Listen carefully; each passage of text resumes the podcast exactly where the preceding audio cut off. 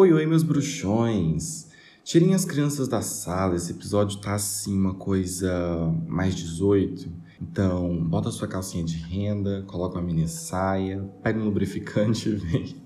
Tô zoando, gente. Olha, gente, vou ser muito sincero com vocês. Quando eu comecei o podcast, eu achei que seria um pouco mais reflexivo, eu acho. Talvez uma vibe meio jut-jut, assim. Só que eu acho que eu não sou tão inteligente assim o suficiente para manter esse tipo de conteúdo. Então eu vou continuar falando das coisas que eu acredito que precisam ser ditas, só que respeitando a minha forma de comunicação, que um dia eu vou falar mais sério e no outro dia talvez eu precise me expressar de uma forma mais normal, sei lá, talvez até com mais humor, eu acho. E é assim que a vida funciona, né? Equilíbrio, um pouco de droga e um pouco de salada. Sim, esse episódio é sobre sexo, isso mesmo. Desde mais novo, entre eu e os meus amigos assim, os conhecidos e tudo mais, eu tento muito naturalizar essas conversas sobre sexo, sabe? Porque para pra pensar comigo. O sexo é algo extremamente natural, que faz parte da nossa vida, é algo muito bom e que faz bem também.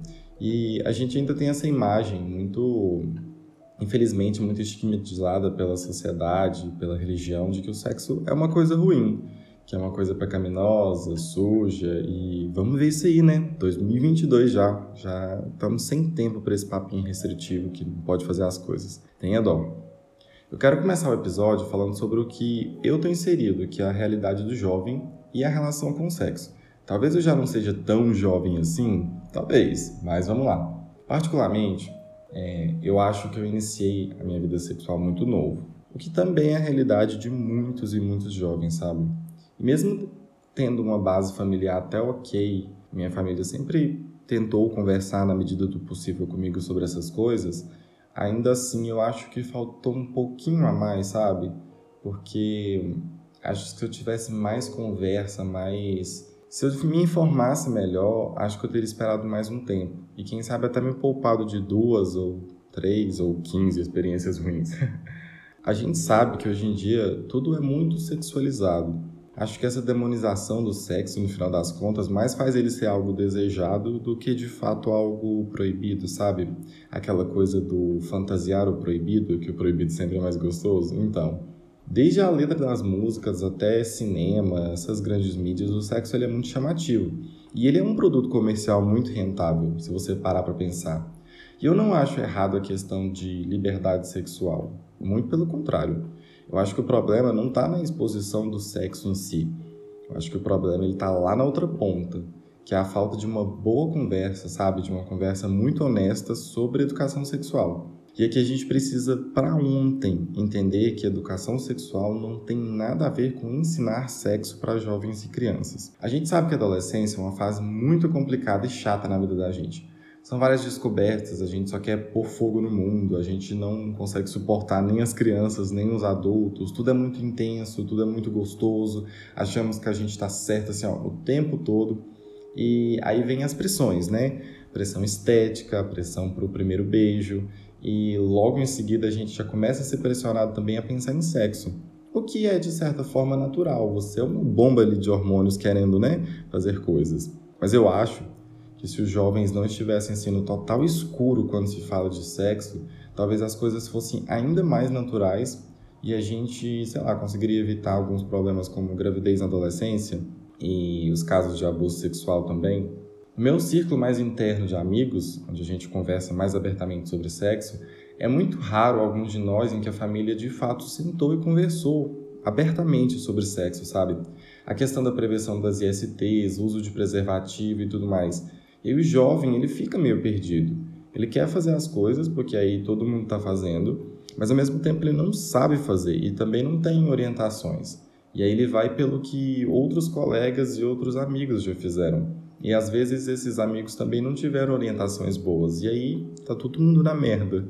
E quando essa conversa é direcionada para as meninas, aí que as informações são mais escassas ainda.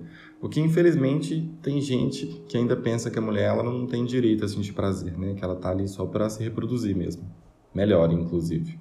Os meninos geralmente caem no roteiro que as produções pornográficas produzem, né? Que é o homem tem que sentir prazer acima de tudo, A mulher ela tá ali super objetificada, perfeita, magra, usando um salto alto e gemendo de uma forma muito estranha, por sinal, e a facilidade como o sexo acontece. Eu não estou dizendo aqui que a produção de conteúdo adulto é algo errado. Não, não é isso. Mas a forma que ela é feita e para quem ela é direcionada e a mensagem que passa, isso sim eu acho muito zoado. Porque aí o guri tem acesso a isso muito novo e aprende que sexo é isso. É chegar a conseguir sexo de forma muito fácil, que a mulher tem que estar tá sempre preparada e para além disso ela tem que ser o padrão do padrão, porque senão não serve. Ela tem que estar tá sempre afim, que ele pode ir enfiando de qualquer forma ali, sem lubrificação, sem se preocupar se a mulher ou se o parceiro está né, tá sentindo prazer. E não é isso. Outro ponto muito importante que, é, tipo assim, quebra a cabeça dos meninos é a medida de comparação que o próprio guri cria na cabeça dele, como, por exemplo, o desempenho sexual, é, tamanho de pênis, ou tempo que a pessoa tem que durar na cama, essa cobrança de estar tá ereto o tempo todo. Por que, que os homens não conversam sobre isso, sabe? Com os meus amigos héteros e com os meus amigos gays também, eu tento muito trazer esse, esse assunto à tona. Principalmente sobre essa questão de ereção e o famoso brochar, né? Primeiro que a gente tem que normalizar que isso acontece. Isso acontece, gente, e é super normal. Claro que se acontece com uma frequência muito grande, aí já não é tão normal assim. Precisa ser cuidado. Mas, porra, não é todo dia que o corpo da gente está ali 100% preparado, não. Às vezes você está cansado, às vezes você está num dia que seu psicológico não está muito legal, ou sei lá, você está com algum distúrbio hormonal, e isso acontece mesmo. Entendam, isso não faz homem nenhum ser menos homem porque não teve uma ereção ali, sabe?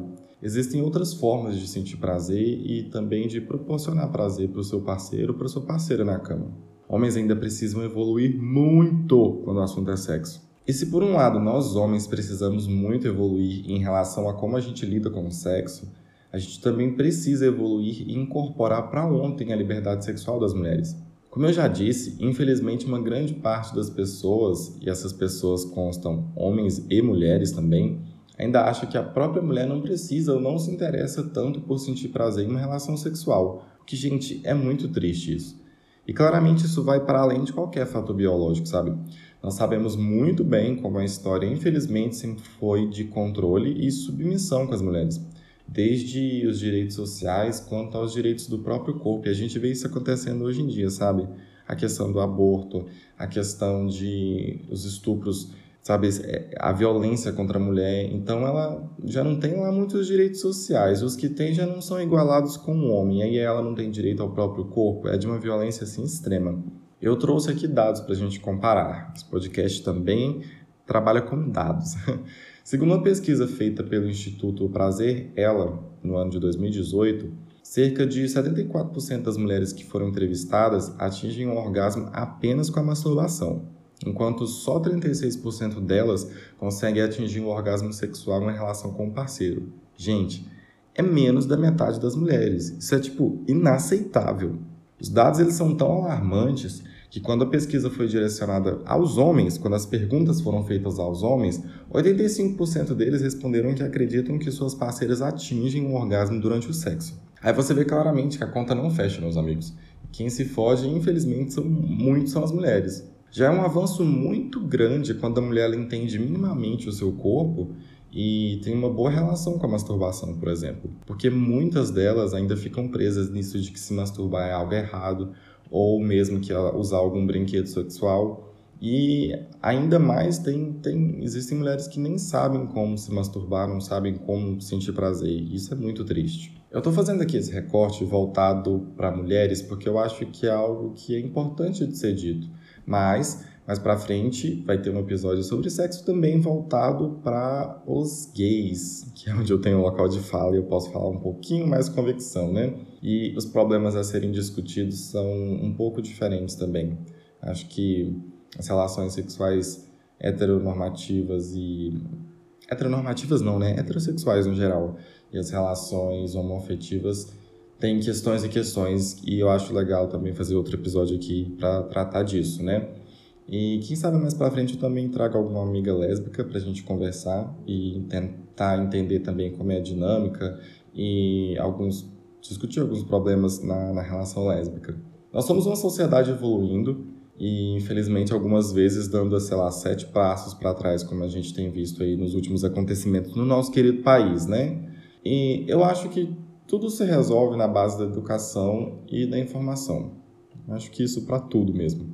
Só vamos de fato evoluir quando a gente conseguir ter mais e mais acesso à educação, sabe, voltada para esse tema, mais acesso a discussões, mais acesso ao autoconhecimento se afastar cada vez mais dessa ideia construída de que o sexo é algo ruim, é algo demonizado, é algo sujo. E veja bem, eu não estou falando para a gente se afastar, por exemplo, do que a gente considera como moral e ético. Não tem nada a ver. É só ressignificar, trazendo isso para a realidade que a gente vive no século XXI, gente, 2022, sabe? Não dá mais para querer manter um estilo de vida, sei lá, do século XVIII, onde tudo era super castidade e, né, sexo só depois do casamento, e lá, lá, lá. Se você quiser também fazer só depois do casamento, não tem problema. Isso é uma escolha sua. Só que você não pode colocar esse peso nas costas das outras pessoas e julgar elas por causa disso, sabe? Tudo evolui, tudo progride e com sexo não pode ser diferente.